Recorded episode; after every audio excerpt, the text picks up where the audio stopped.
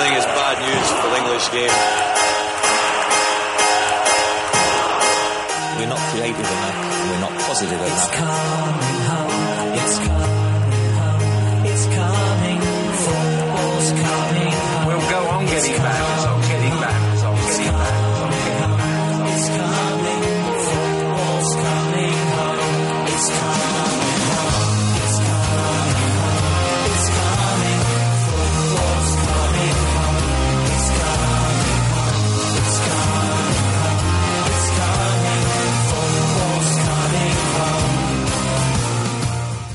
Bienvenidos por primera vez a Friday Night Soccer, el programa referencia de Ingobernables Podcast Show sobre el deporte rey.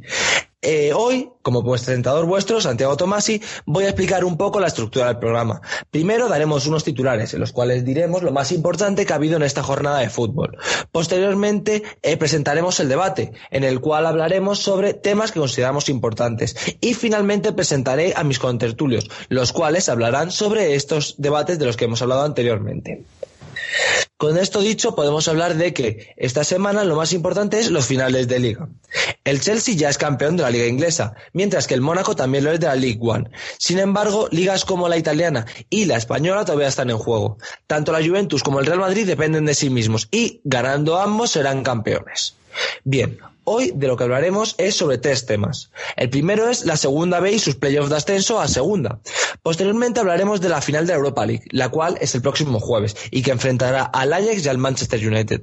Y finalmente hablaremos un poco sobre la Liga Española y, además de su, de su pelea por el título, la pelea por los puestos de Europa League.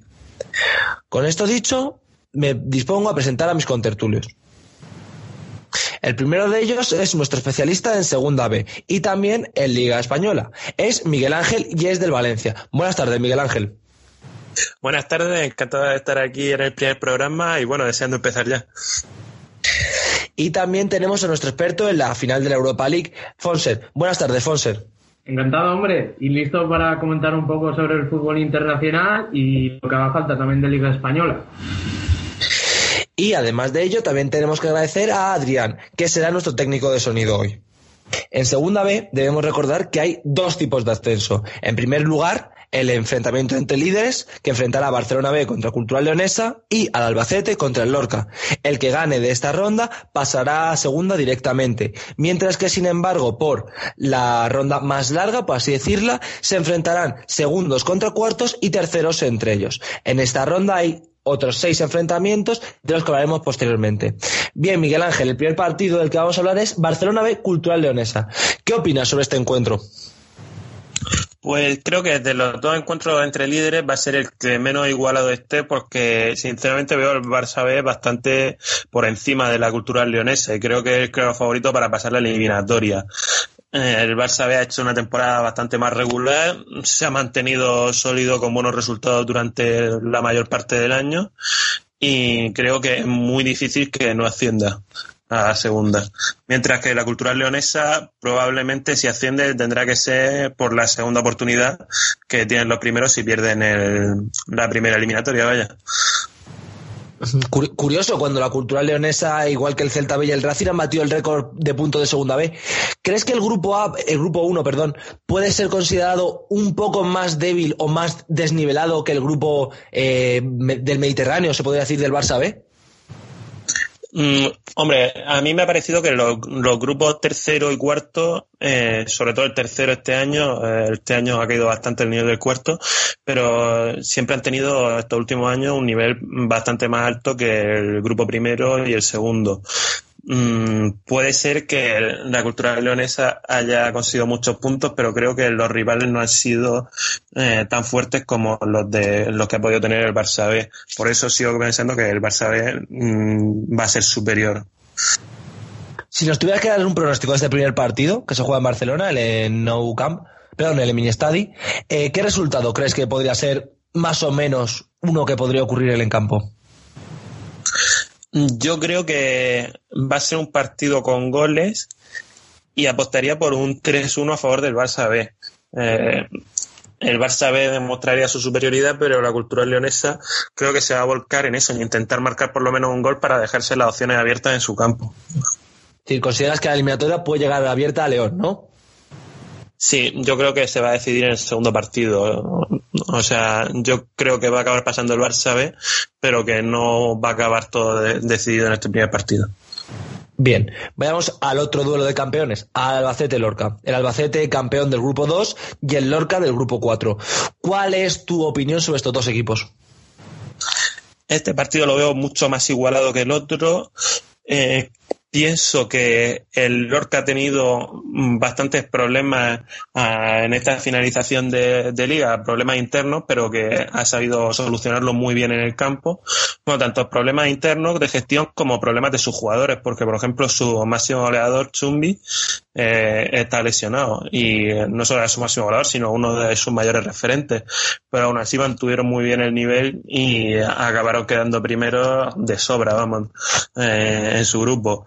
El Albacete, eh, el, grupo 2 ha sido una completa locura sobre quién iba a acabar primero y al final eh, el Albacete ha quedado primero un poco de rebote, pero parecía también que era el equipo más fuerte del grupo, por lo menos así por nombre, por estadio y por afición. Mm, El caso es que creo que el partido va a estar bastante igualado. Son dos equipos eh, que creo que tienen un nivel bastante parecido. Y aunque el Lorca, sobre todo este equipo que no es el Lorca que estuvo en segunda hace bastante años, es otro equipo distinto. El Lorca que estuvo en segunda ahora está en tercera. Eh, eh, aunque tenga mucha menos historia, creo que le puede plantar cara perfectamente al Albacete y que la eliminatoria va a estar muy, muy abierta. ¿Crees que jugar el primer partido en Carlos del Monte, que es un campo que ha estado en primera, que ha estado en segunda también muchos años, puede pensar a los jugadores del Lorca que pueden tener menos experiencia en esta clase de partidos? Mm, podríamos pensar que el Lorca, al ser un equipo con menos historia, no podría chantarse un poco a la hora de jugar en el campo del Albacete. Pero yo creo que no va a ser así y que incluso puede ser que al verse allí van a ver más real la posibilidad del ascenso y se pueden hasta venir arriba. De hecho, diría que el- este primer partido lo va a ganar el Lorca en Albacete. Eh, ¿Cuánto dirías que puede ser un buen marcador? Yo creo que el Lorca sabrá aguantarle bien y, y apostaría por un 0-1 a favor del Lorca. Bien, entonces eh, quizás consideras que de estos cuatro equipos de los que estamos hablando, los cuatro campeones, Barcelona B y Lorca son posiblemente los mayores candidatos al ascenso.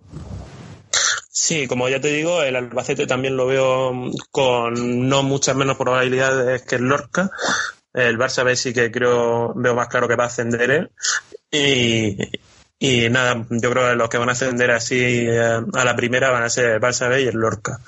Eh, Tengo más dudas con respecto al Lorca, pero si tuviera que apostar por dos, serían esos dos. Bien, bien.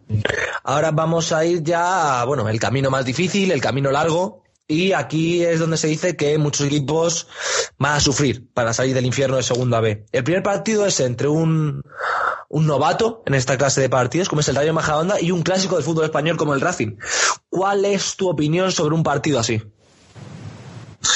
Pues son dos equipos en- que claramente por nombre son muy diferentes en cuanto a nivel. O sea, el Rayo Majadahonda apenas se le conocía antes de esto y el Racing ha estado en primera un porrón de años. Tú sabrás decirme mejor que yo cuántos años está en primera. E incluso ha jugado competiciones europeas y, y vamos, no tienen nada que ver los equipos entre sí.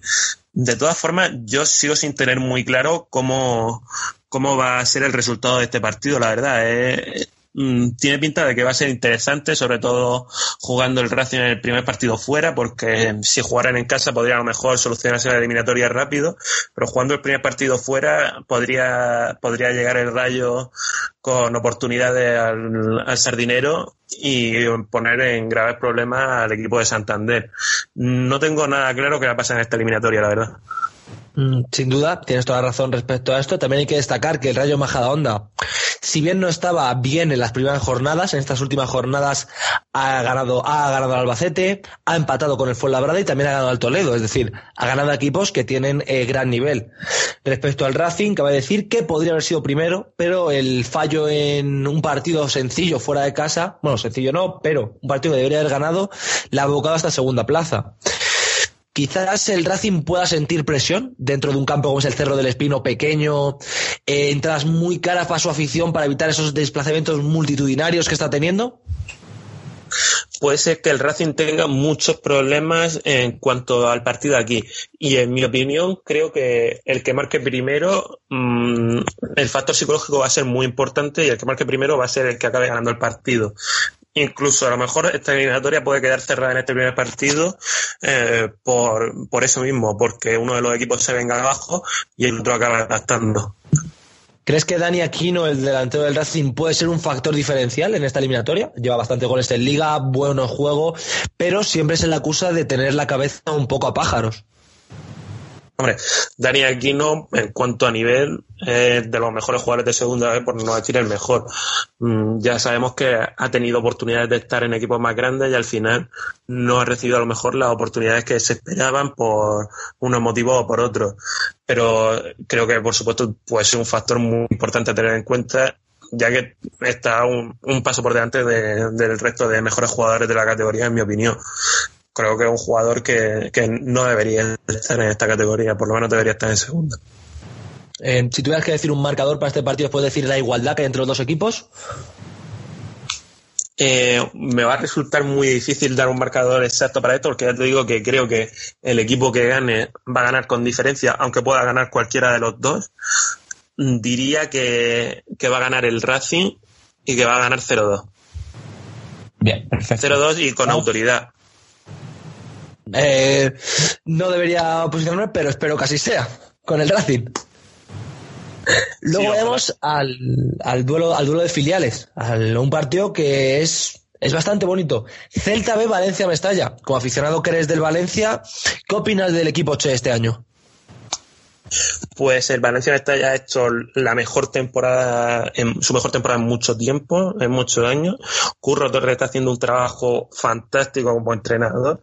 Vamos, yo, yo soy de los que opinan que incluso, bueno, opinaron durante este año que incluso debieron darle una oportunidad al primer equipo con, con la cantidad de líos que han tenido con los entrenadores porque ha estado genial. Y, y bueno, el Celta B es un equipo que, si no me equivoco, nunca ha estado en segunda. No, Y- nunca ha llegado a la teoría. y seguramente ponga en problema al Valencia Mestalla porque también, también ha hecho muy buen año.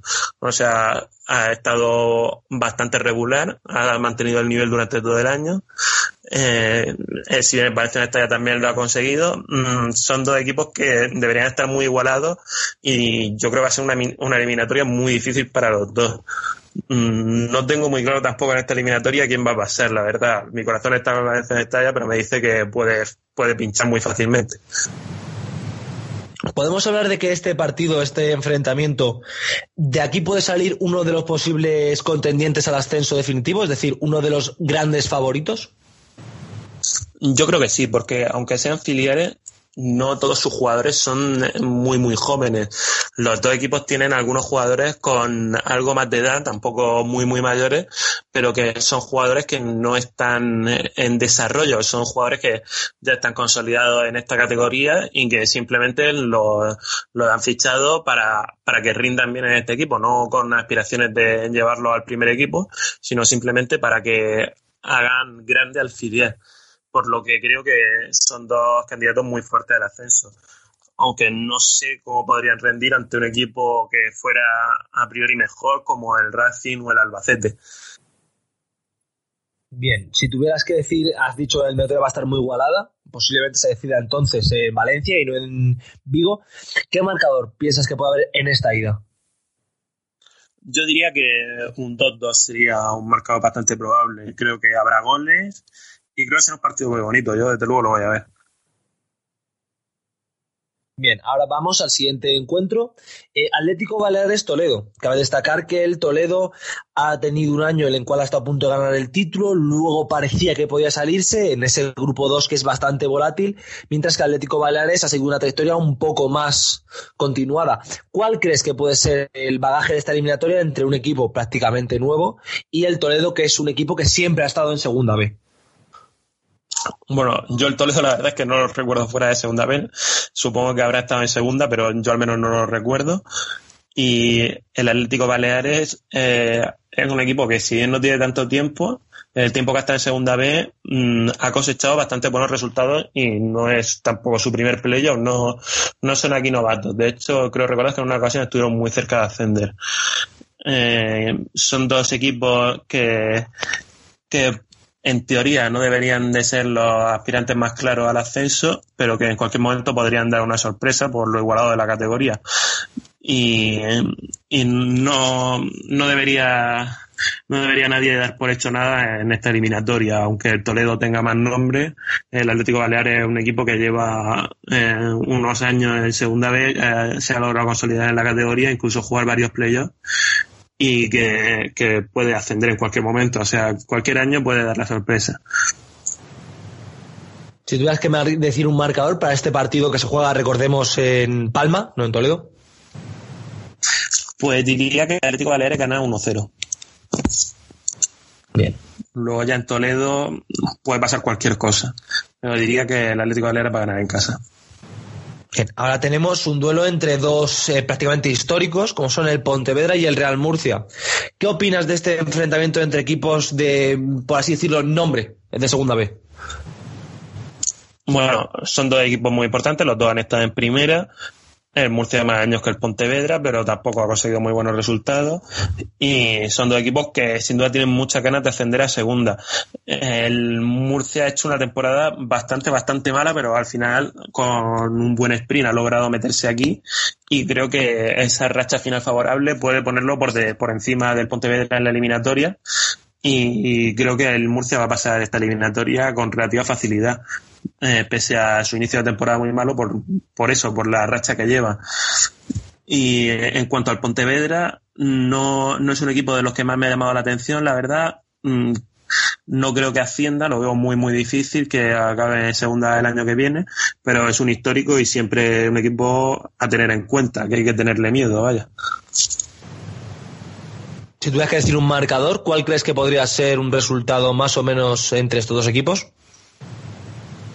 Pues no sería fácil, pero el primer partido creo que se juega en Pontevedra, corrígeme si no es así. Correcto, con esto se juega en Galicia. Pues diría que un 1-2 a favor del Murcia.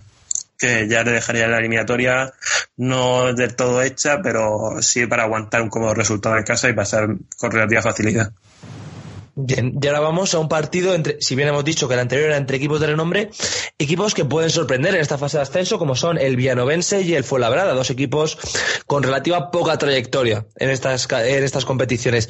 ¿Cuál crees que podría ser un partido en una eliminatoria? Primero se juega en Extremadura. Mm, Bueno, el Villanovense lo conozco yo bastante más que el Fuenlabrada, al estar en el grupo del Cartagena y haber estado siguiéndolo más. Lo vi aquí en Cartagena y es el mejor equipo que he visto aquí este año. Creo que es un equipo muy sólido, que juega muy bien. Vamos, eh, por lo menos aquí en el Cartagonova lo hizo mejor que el Lorca, por ejemplo. Mm, vamos, aunque no tenga nombre, yo diría que es un candidato al ascenso y que es un equipo a tener en cuenta. En cuanto al Fuenlabrada, no lo conozco tanto, eh, pero sí sé que este año lo ha hecho bastante bien, si no, no estaría aquí ahora mismo. Y aunque creo que en su grupo hay un poco menos de nivel que en el grupo cuarto, mm, sí que puede dar la sorpresa, por supuesto. Pero yo creo que eso, que sería una sorpresa que ganara el Fuenlabrada. Mm, Marcador para esta ida entonces. Yo diría que un 1-0 a, final del- a favor del Villanovense. Bien. Y el último enfrentamiento entre tu Cartagena y el Alcoyano. El Cartagena que este año ha sufrido menos que otros años, es cierto, especialmente a nivel extradeportivo ha sufrido menos, con un Alcoyano que es un equipo que siempre está cerca del ascenso y nunca acaba lográndolo. ¿Cuál puede ser el balance de esta eliminatoria que eh, sobre el papel pinta muy bonita? Es una eliminatoria, además, que de pintar muy bonita, tiene cierto morbo. El Cartagena, la última vez que ascendió a segunda, le ganó al Alcoyano precisamente en la última eliminatoria con un gol en la prórroga, creo recordar, de Juan Pablo. Eh, además, el Cartagena este año ahora mismo está en horas muy muy bajas. Empezó empezó siguiéndole la pista al Marbella cuando estuvieron al Loto al- a la cabeza de su grupo al principio del año. Al final se descifró el Marbella y, eh, y al Cartagena le tocó justo al final de temporada desinflarse y está en un momento muy muy bajo. Ahora toca la pregunta decisiva. eh, esto va a seguir así en los playoffs o el Cartagena logrará venirse arriba y mostrar el nivel que ha tenido el resto del año. Creo que hay un factor que puede influir bastante en esto. Bueno, dos factores. El primero es que el, goleador, el máximo goleador del Cartagena se fue al extranjero a mitad de temporada, Fernando, y el preparador físico de Cartagena también abandonó el equipo. Eso ha repercutido mucho en el nivel de, del equipo. Ah, y en cuanto al Collano, ha hecho un año sólido, eh, ya normal verlo aquí en los playoffs y es un equipo peligroso, sin duda. Yo esta vez a lo mejor me voy a dejar un poco guiar por el corazón y voy a decir que el Cartagena va a ganar en casa. Incluso que va a ganar 2-0, diría. Bien, 2-0. Y ahora, después de haber comentado las ocho eliminatorias, si tuvieras que decir los cuatro equipos que van a ascender, los cuatro equipos con más posibilidades de ascender, ¿tú quién dirías que podrían ser esos cuatro equipos para el año que viene competir en segunda? Yo diría que el año que viene estarían en segunda eh, Barça B, Lorca, Albacete y el otro equipo tendría muchas dudas, pero diría que sería o Racing o Villanovense. Bien, vaya, eh, equipos clásicos, por así decirlo, o equipos que siempre, el Lorca quizás no, pero que siempre han tenido cierto renombre y el Villanovense como sorpresa, muy interesante. Pues muchísimas gracias Miguel Ángel por tu gran análisis sobre Segunda B. Muchas gracias a ti. Ahora te volvemos a hablar contigo cuando hablemos de primera. Bien, eh, Fonser, ahora vamos sobre la final de Europa League que enfrentará al Ajax y al Manchester United. Recordemos que el Ajax llegó a la final eliminando al Lyon, mientras que el United logró eliminar al Celta. Ambas fueron eliminatorias realmente emocionantes y donde tanto Lyon como Celta tuvieron opciones de pasar a la final. ¿Cuál es eh, la principal opción de ambos equipos para ganar este título? ¿Cuáles van a ser los posibles once? Los posibles once los tengo aquí bien preparados y apuntados. Primero, el portero indiscutible, o sea, en este Ajax no hay nadie que le pueda discutir para mí a Onana, un jugador súper joven, 21 años, y tiene unas estadísticas brutales. Eso tiene 6 porterías a cero de 13 partidos jugados en Europa League y 15 porterías a cero en 32 partidos jugados en el División. Luego estaría Beltman, eh, que es el lateral titular principalmente, aunque en el partido anterior jugara a Tete, que es un jugador bastante joven también. De la dupla de centrales yo creo que será Tavinson Sánchez, un central que tiene una prometedora carrera, creo que va a ser el central futuro eh, que domine lo que viene a ser eh, la defensa de, de la naranja mecánica. Uy, perdón, me, he equivocado. Eh, sería de Colombia, que es que al, al estar hablando de Holanda, pues se me ha colado, perdón. Y luego, No preocupes. y luego estaría Lee, que yo creo que será su compañero, aunque tengo serias dudas si puede ser otro, otro defensa. Esto sí que me han traído más dudas. El tema del otro central, porque Davinson Sánchez sí que ha sido el central titular, el que ha llevado la batuta de la defensa toda la temporada. Luego está Riedeval, que a causa de la baja por sanción de Jerger, lateral izquierdo que es el titular, eh, pues va a tener el chaval que jugar, debido a que en el partido anterior en las semifinales de vuelta le sacaron tarjeta roja contra el Olympique de Lyon. Y luego estaría la dupla de centrocampistas, que, esto sí que me encanta porque tiene unos centrocampistas brutales. Tiene a Klassen, que es un, que es un centrocampista brutal. Tiene 14 goles anotados en lo que viene a ser eh, Eredivisie, la, la liga holandesa o de Netherlands, y tiene nueve asistencias. O sea, estamos hablando de un centrocampista bastante llegador, clásico de la escuela holandesa, que suele tener siempre esos centrocampistas mucha, mucha llegada. Y luego estaríamos hablando de Schoner, que es el que es el eje central del equipo, la batuta que a partir de ahí ya se empieza a manejar y a construir el juego del Ajax, que es el pivote y que es el que más experiencia tiene de los tres. Tillets, que es otro centrocampista con mucha llegada, tiene nueve goles y 12 asistencias. Ojo, es el máximo asistente del equipo. Y además de esto, eh, estamos hablando, ojo, de estadísticas de la, de la liga holandesa, pero estamos dejándonos estadísticas tan curiosas como, como son las de las del euro, la de Europa League, como son dos goles, ojo, de los dos centrocampistas y una asistencia por parte de Klassen y, cuatro de Ziyech. Y ya hablando de la delantera, que aquí yo sí que creo que tengo mis dudas, debido a que Bertrand Traoré yo creo que va a ser titular, es el principal atacante del Ajax junto a Christian Go- a Kasper Dolberg, eh, que tiene también unas estadísticas bastante impresionantes. Para, para lo joven que es, nueve goles en, en la, en la liga holandesa, cuatro goles y cuatro asistencias en Europa League. Y, lo- y luego vamos a pasar a hablar un poco de ya el jugador que a mí me Antes de empezar a pasar del United, quiero hacerte una pregunta sobre el Ajax. Eh, has hablado muy bien de sus mediocentros, de sus tres mediocentros. ¿Crees que Sone, por ejemplo, o Ziyech pueden ser los hombres que lleven a este equipo muy joven a una, a una posible victoria ante el United que depende de ellos, la eliminatoria? Eh, pues es que, a ver, hay que tener en cuenta un dato curioso que aquí el jugador, el, el eje del equipo, Shone, tiene 30 años, con lo cual ya tiene experiencia, el danés, el jugador danés, y no es un jugador que, se, que sea muy prolífico en ataque, o sea, tiene, sí, tiene 7 goles, pero tiene 4 asistencias en, en la liga holandesa, pero recordemos que la liga holandesa no es que precisamente sea una de las ligas más complicadas, y que es de las mejores para formar a jugadores. Yo creo que la clave van a ser tanto Klassen como Ziyech los que van a guiar el ataque del Ajax.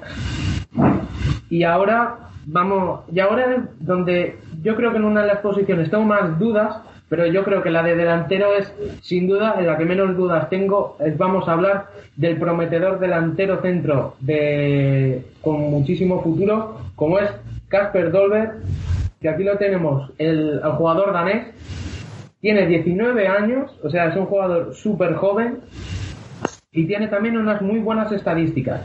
Cierto es que, oye, tiene 19 años y tampoco se le puede pedir más.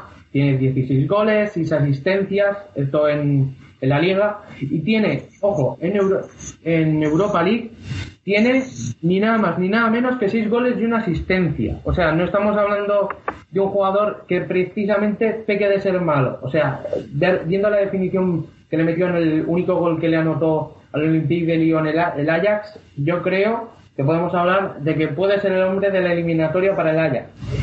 Y ahora vamos a hablar de la posición fundamental que yo creo que va a ser el extremo izquierdo, que aquí es donde más dudas tengo. Porque tenemos a tres hombres para una posición. Tenemos a David Neres, que es un, que es un extremo izquierdo súper regateador, con mucha, con mucha llegada, y que sin duda alguna yo creo que no creo que juegue, porque tenemos a Min Jones, un jugador también bastante joven que tiene unas muy buenas estadísticas como son cuatro goles y una asistencia en, Euro, en Euro- Europa League y tiene tres goles y seis asistencias. No es un jugador que aún todavía sea muy prolífico en ataque en cuanto a goles y asistencias, pero yo creo que va a ser el titular. Además es el que más partidos ha jugado.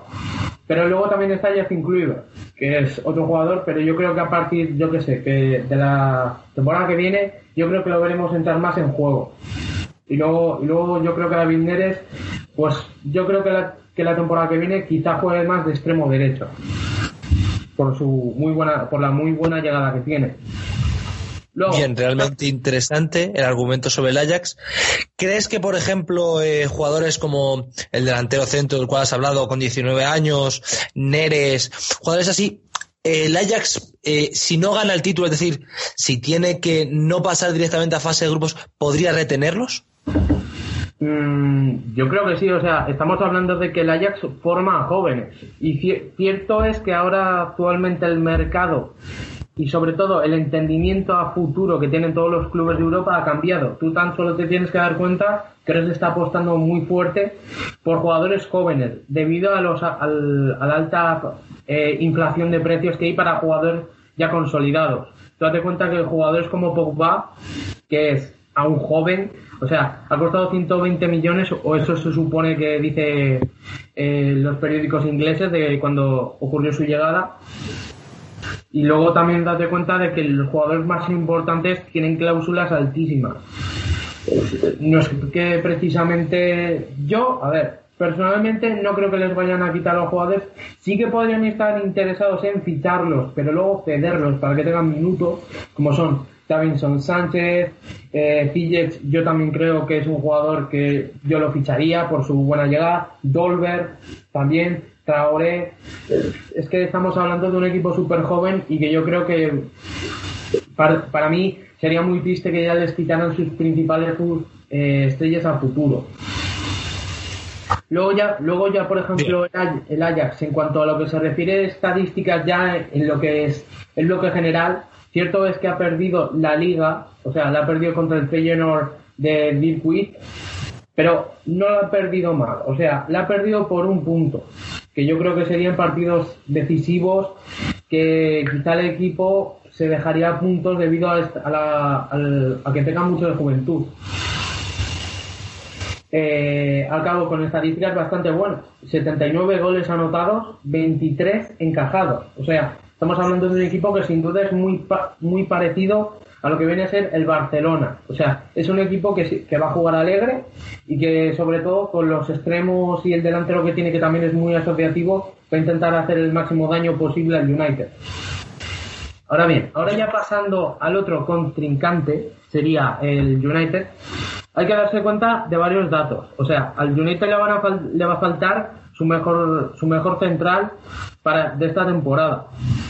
Le falta eh, Bailey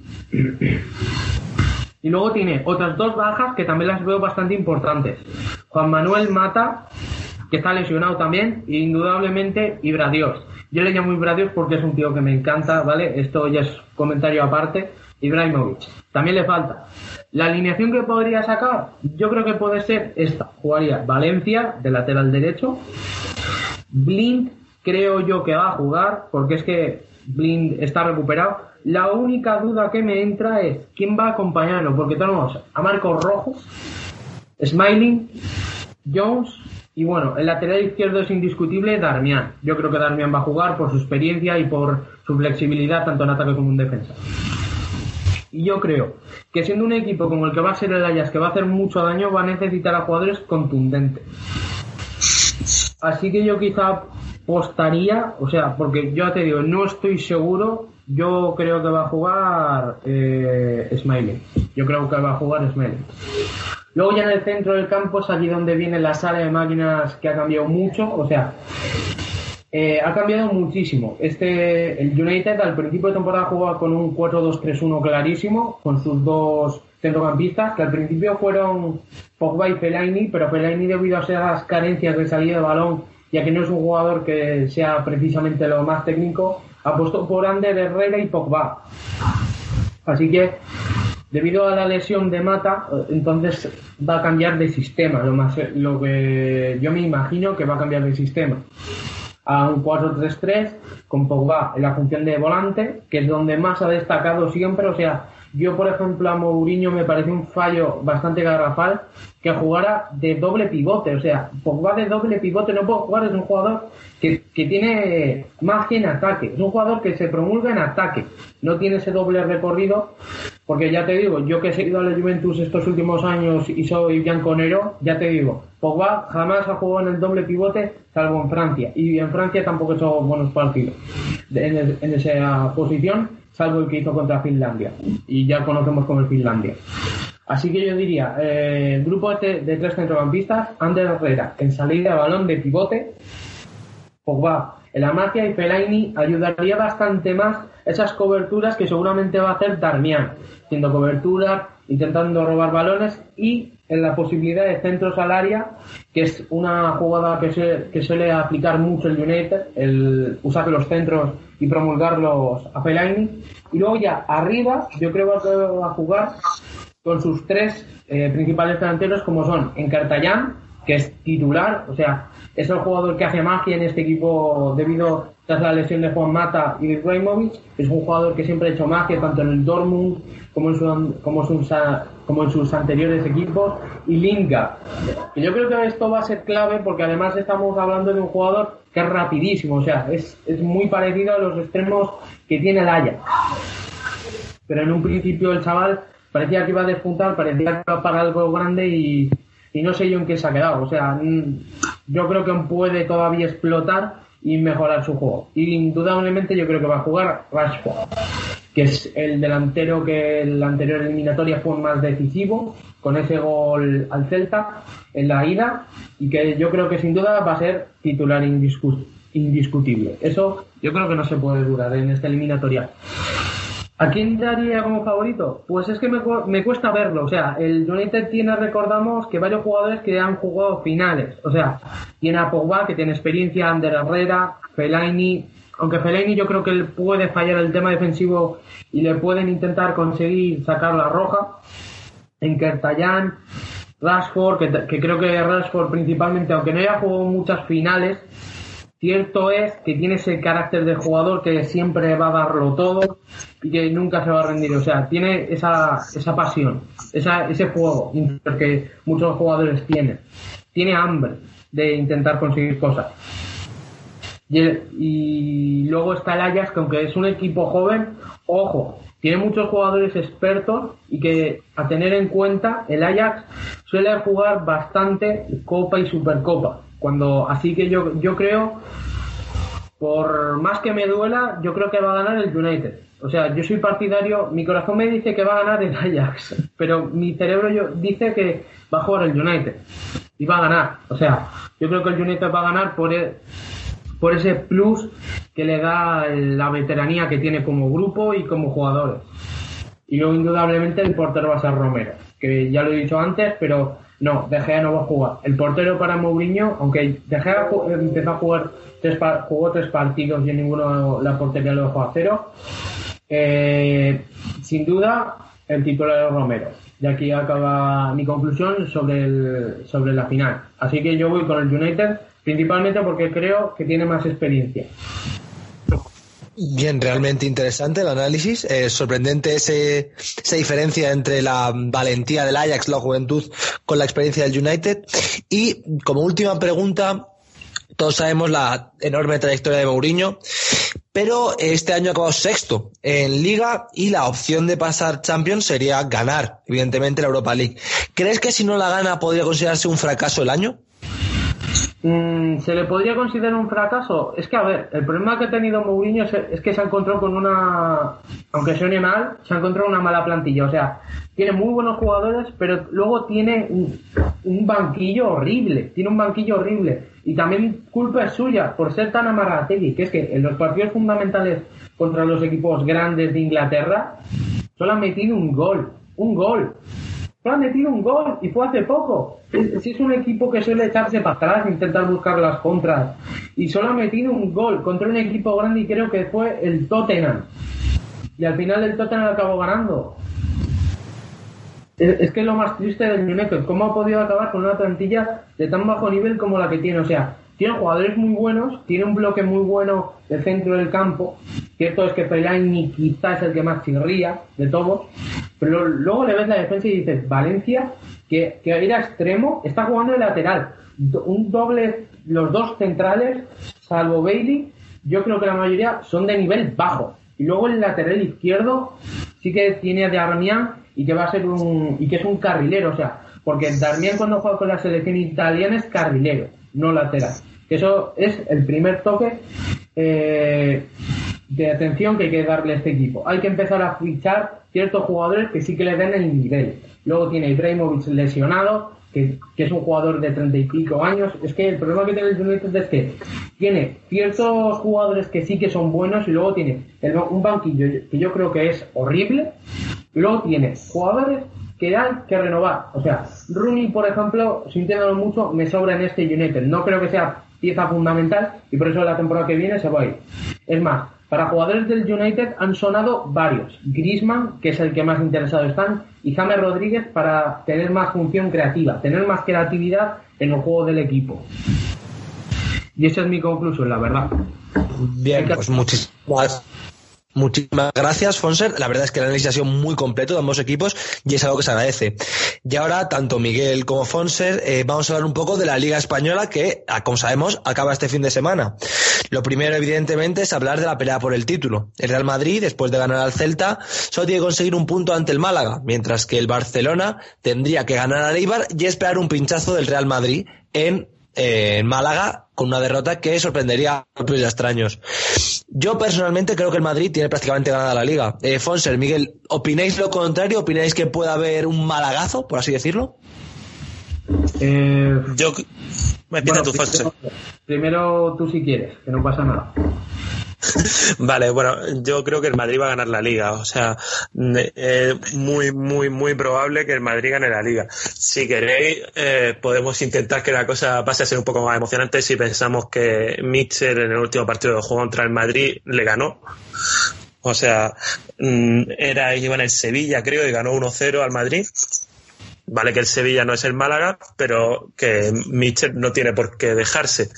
Eh, luego, aparte, hay que tener en cuenta que el Málaga recupera, por ejemplo, a Camacho para el equipo, que aunque es un jugador que no está, no ha sido su mejor temporada, está claro que um, de un nivel muy alto y que puede ser un jugador muy peligroso eh, a, la, a la hora de destruir la capacidad de juego del Madrid.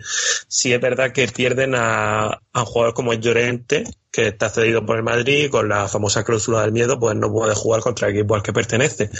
Pero bueno, y el Málaga puede dar el follón, pero aún así yo creo que está claro que la liga va a ser para el Madrid de una forma o de otra.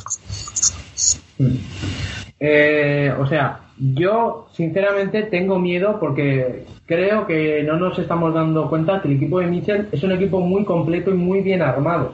O sea, tiene jugadores como Sandro Ramírez que en los partidos decisivos ha aparecido. O sea, y creo que es un jugador que debido a su pasado culé le va a tener muchísimas ganas. Luego también tienen a Camacho, que es un centrocampista que estuvo interesado en muchos equipos de Inglaterra. Otra cosa hay que remarcar, por si la temporada que viene decide irse, que también el Atlético Madrid estuvo interesado, eso también nombrarlo, pero yo creo que si el Madrid sale con ciertos jugadores que yo creo que van a jugar, que yo creo que va a ser el clásico 4-3-3, salvo, eh, eso es lo que ponen en televisión. Para mí es un 4-3-1-2 en fase de ataque, como puede ser la línea de 4 que yo creo que va a jugar Nacho, eh, porque yo sinceramente de Danilo me fío lo mínimo.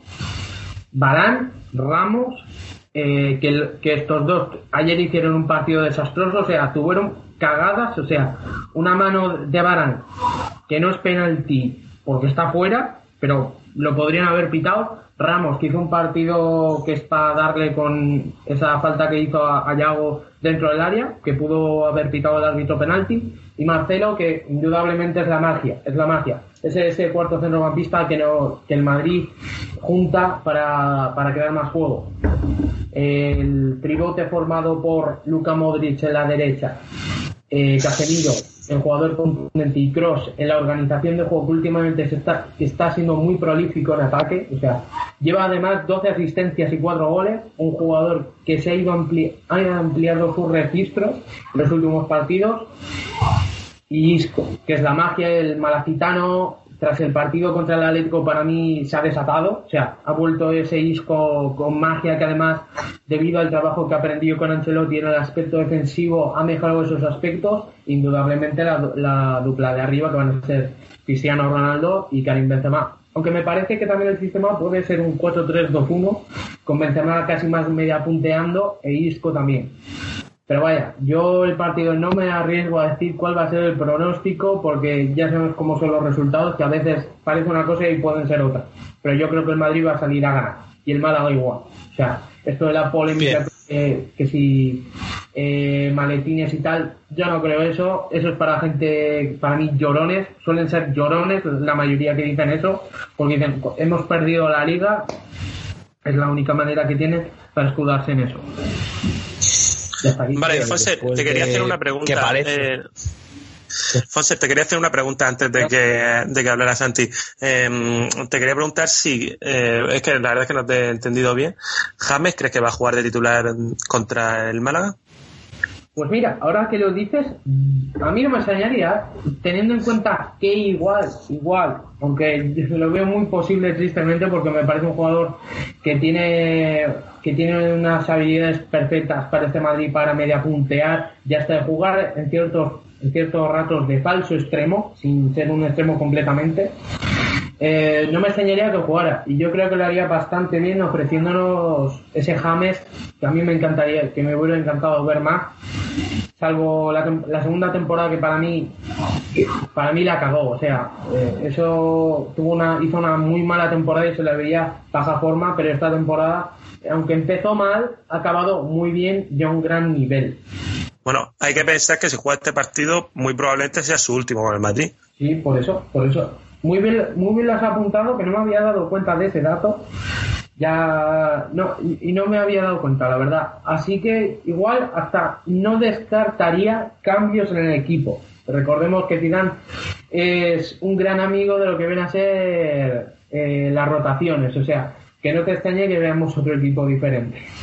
Salvo en defensa, que yo creo que va a ser esa, el centro del campo, que no te extrañe que igual ponga Casemiro, Kovacic para ir rompiendo líneas debido a su famosa zancada y una línea y una línea de cuatro en la que, en la que estaría Kovacic, perdón, que jugaría el lac de volante y yo qué sé, quizá jugaría Isco, James y Lucas.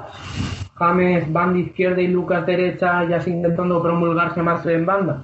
No sé. Yo no lo descartaría para nadie. Y luego Cristiano Benzema arriba o incluso Morata. Bien, y después de que parece que todos creemos que el Madrid puede ganar la liga y el descenso de lamentablemente hasta confirmado para Sporting, Granada y Osasuna, que les deseamos que tengan mucha suerte el año que viene en segunda, hay una plaza más en juego, que es la plaza de la Europa League, en la cual está el Villarreal con 64 puntos, el Bilbao con 63 puntos y la Real Sociedad con 63 puntos.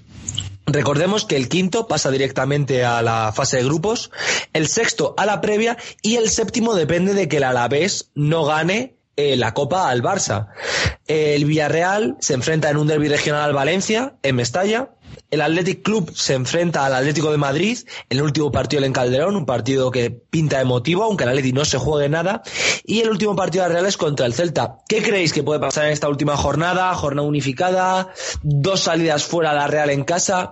¿Puede haber alguna, algún pinchazo del Atlético o del Villarreal?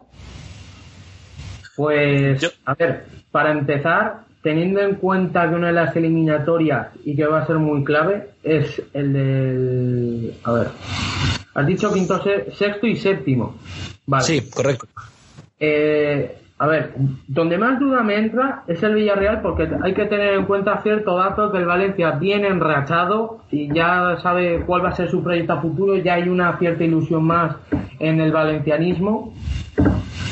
Y luego estaría el tema del, del, del Celta Real Sociedad. Ojo, Real, Real Sociedad Celta, ojo, importante, Juan era noeta este partido. Ostras, perdón, que me equivoco. Celta de Vigo, Real Sociedad. Perdón. Siento los fails, es el primer programa y así que para la gente que lo esté escuchando, pido perdón. Eh, hay que tener en cuenta que juegan en Balaídos. Ojo, que estamos hablando No, de... no, no, no, en la noeta. Juan en la noeta, ojo, Juan en el campo de la Real. No, a mí me viene que juegan en Balaídos, ¿eh? Juegan en A lo mejor Balaídos. lo he cogido yo al revés. Pues en Malaídos entonces, lo siento. Primer programa. Juegan en Balaídos. Ojo, que el Celta viene con ganas del partido del Madrid y del partido del Manchester. Le quiere dar la última alegría de- a la afición tras esto, tras este desbarajuste que tuvo en la Europa League y la, ante- y la ante- y la anterior derrota que tuvo con el Madrid. Luego también tenemos el partido Atlético de Madrid Atlético de Bilbao. También partido que va a haber mucha emoción porque aunque el Atlético no se juega absolutamente nada, porque está el Sevilla 12 puntos y a 6 puntos tras ellos. Y el, y el y sí, y yo creo que vaya, es que a ver, el problema que hay en, en este partido es la importancia que va a haber quién queda quinto y sexto, como bien has afirmado, pero es que a ver, el Atlético yo creo que es el equipo que más chungo lo tiene, porque juega contra el Atlético Madrid en el Calderón, o sea, está y el Atlético también va a salir con ganas porque recordemos que este va a ser el último partido de liga del Atlético en el Calderón, así que lo van a intentar dar todo lo todo, es que lo van a dar todo. Y, me- y creo que el Atlético va a salir con el 11 de gala. Y el Atleti lo mismo. Bueno, hay que recordar que el Atlético sufre varias bajas en defensa, como es por ejemplo Savic no puede jugar y que se supone que va a salir con una defensa en la cual se está hablando de posiblemente Lucas central, podría hasta salir Thomas de lateral, es decir, una defensa un poco dudosa o sin mucha categoría. Pero eh, de estos tres equipos, eh, recordemos que el Villarreal tiene un punto más que Bilbao, que Athletic y Real Sociedad. Eh, Mikey, como aficionado del Valencia, ¿ves posible que el Valencia le dé la sorpresa al Villarreal? Que sorprenda en casa, eh, sí, en casa. Lo veo bastante probable, la verdad. Creo que el Valencia, como ha comentado Fonser, está en racha y va, va a intentar ganar este partido por encima de cualquier cosa. Ahora mismo es el único objetivo, si se le puede llamar así, que le queda en la temporada que no es ni siquiera un objetivo, quiero decir, es el último partido que queda, pero dejar con un buen sabor de boca a la afición después de las últimas victorias que ha conseguido. Y más en un derby, o sea, hay que tener en cuenta que hay mucho pique entre Valencia y Villarreal, ya que el Villarreal eh, últimamente está teniendo mejores posiciones que el Valencia y eh, el Valencia quiere, mm, digamos, recurrir al espíritu de equipo grande que tiene por toda su historia. Luego, al respecto de los otros dos equipos, creo que al final va a ser la Real Sociedad la que logre la precisa quinta plaza, porque es el que lo tiene más fácil y eh, tanto Villarreal como Atleti pueden pinchar con mucha facilidad. Fonser, ¿crees que es la Real quien va a acabar quinto? Y, eh, ¿O crees que el Villarreal va a lograr resarcirse? ¿O incluso que el Athletic gana al Atlético de Madrid y el Villarreal pincha? También es otra opción. Yo es que una cosa que se me ha venido a la mente lo que has mencionado, con, que, me ha causado, que me ha causado bastante interés, es el punto de la defensa del Atlético. Ojo, yo no descartaría que Simeone jugara con defensa de tres, y aunque suene raro, Carrasco de carrilero, porque, a ver, el Atlético Madrid va a salir a atacar a tope y sin descuidar la defensa. Y Felipe Luis también de carrilero. Luego ya del centro, los tres centrocampistas, o, o doble pivote y un media punta, o tribote.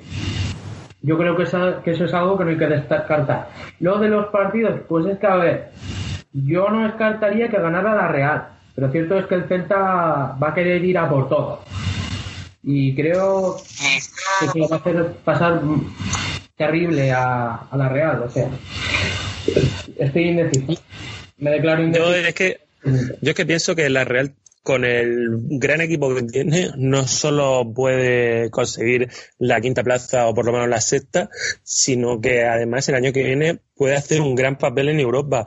Eh, tiene, un, equipo muy fuerte. Es que no solo eh, el once titular, sino eh, la suplencia es también muy buena. Tiene un equipo muy completo para hacer muchas rotaciones. Arriba William José está jugando genial, marcando muchos goles. Carlos Vela últimamente también está volviendo a ser el de antes. Eh, creo que la Real Sociedad mm, apunta alto eh, para el año que viene. ¿No crees que la Real puede sufrir el vértigo que ya sufrió, por ejemplo, en la temporada, no en la que se clasificó para Champions, sino en la que se clasificó para Europa League, donde fue eliminado en la fase previa por un equipo ruso que se suponía de bastante menor nivel? Es decir, la Real parece que podría tener problemas en partidos grandes, ¿no?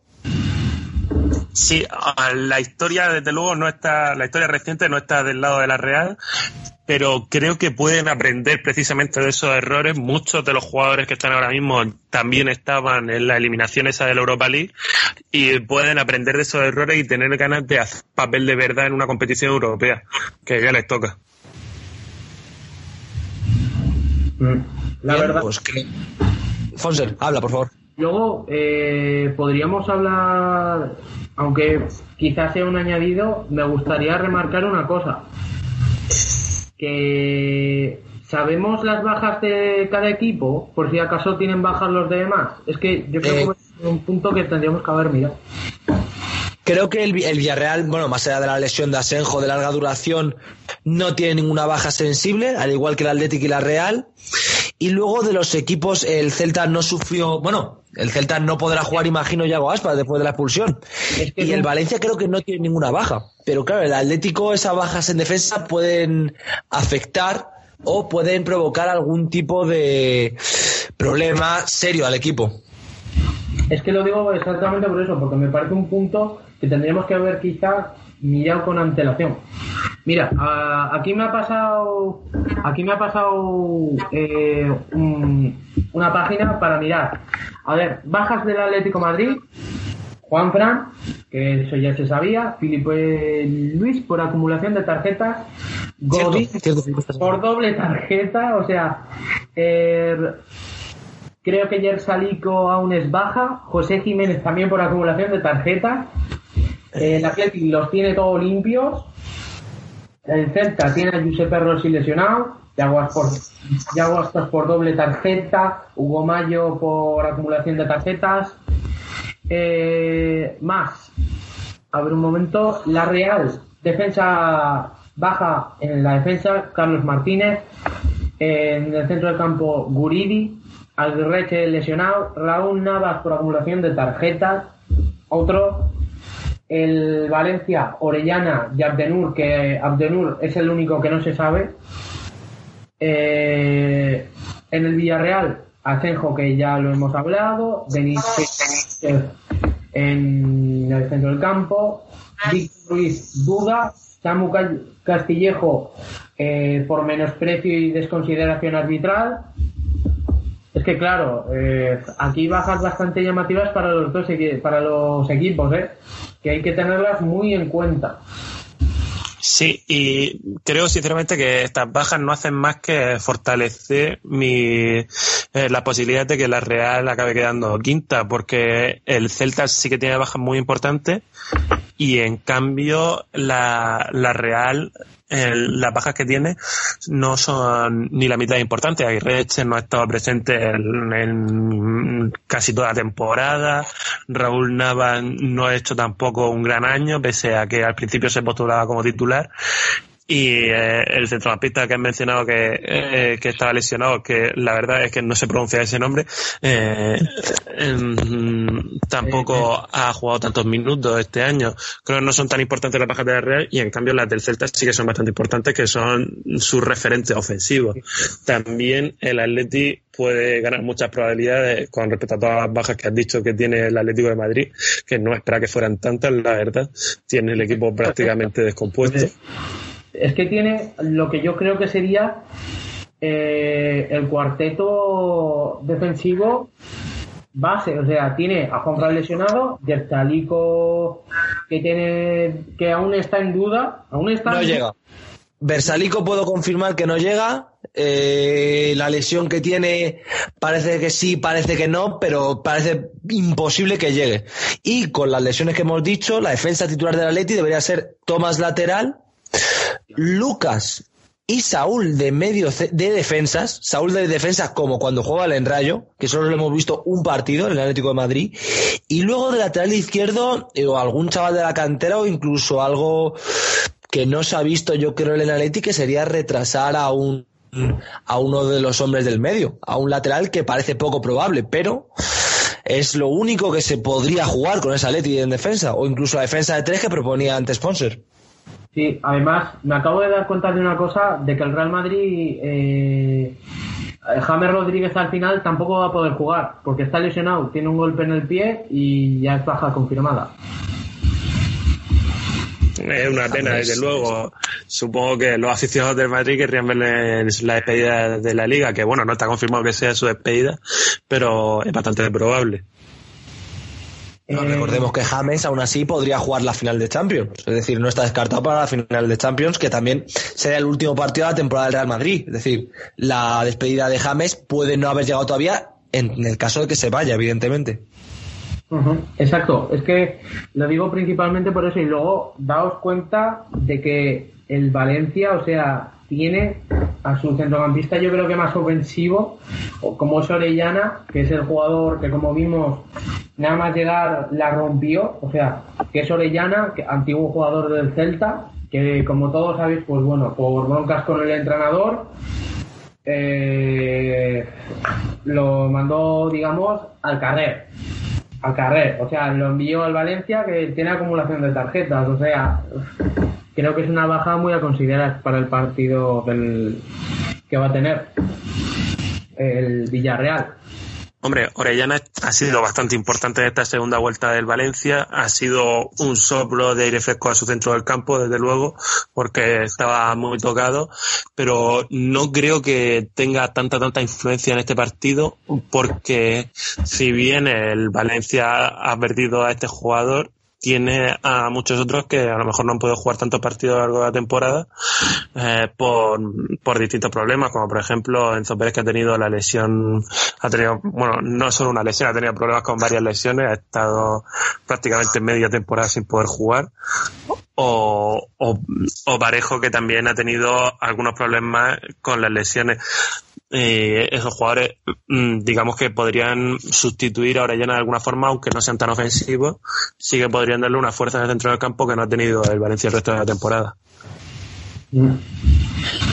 Es que es sin duda puntos bastante importantes, como te digo. Luego el Sevilla yo creo que es indiscutible su cuarta posición. Sí, no, está matemáticamente asegurada, es decir, ahí no hay duda. Y así de partidos y de aún ligas que aún no está cerrada, pero yo creo que se va a cerrar, eh, es la es la de la liga italiana. A la Juve con que eh, le saca cuatro puntos al segundo, que es la Roma, y además juega contra el Crotone. O sea, si la liga va en el puesto decimoctavo, eh, creo que el Crotone no se juega absolutamente nada, así que la liga Bueno, italiana... no, sí. El, el- ojo, el Crotone, el Crotone se está jugando el descenso y está en buena racha, ¿eh? Ojo al Crotone que está a la desesperada. Tiene que ganar a la Juve prácticamente si quiere mantener opciones para la última jornada. Pienso Pues que la Juve va a ganar, pero ojo que el Crotone está muy desesperado y muy necesitado de puntos. Sí, sin duda. No me, perdonadme el fallo, pero no me había dado cuenta. Entonces, está eh, a un punto del Empoli y el Genoa o Genova, como lo queréis decir, a 33. Y luego, como os digo, es que se, están jugando. O sea, es que como pierde el- este partido la Juve, estaría un punto la Roma y hay que ganar sí o sí, pero vale. Luego así me gustaría comentar ciertos puntos que me parecen bastante curiosos y es que dentro de poco Mertens, si no es ya, o hoy que se hace la renovación, va a renovar para el 2021, co- cobrará 4 millones de euros y tendrá una cláusula de rescisión de 30 millones, según he leído. Luego, el Milan eh, ha fichado a Casi, no, perdón, Kessie, que es un jugador del Atalanta que tiene una grandísima temporada y decir una cosa, al Atalanta lo van a desvalijar, porque o sea, la temporada del Atalanta, aunque le metieron un 7-1 el Inter, ha sido un temporada y acabó por delante del Inter. El Inter ha acabado octavo. Luego, para nuestros aficionados atléticos, eh, decir que el Atlético Madrid estaría interesado en, obviamente, Andrea Velotti como nueve y, acom- y futuro acompañante del delantero Ant- Antoine Griezmann, lo cual me- se me hace muy llamativo y creo que podría ser un fichaje importantísimo para el Atlético, viendo su estilo de juego y el cómo ha jugado. Y así de fichajes importantes, aunque a la mayoría no le va a sonar de un cagarro este jugador, intento hablar tan directo y que suene tan mal.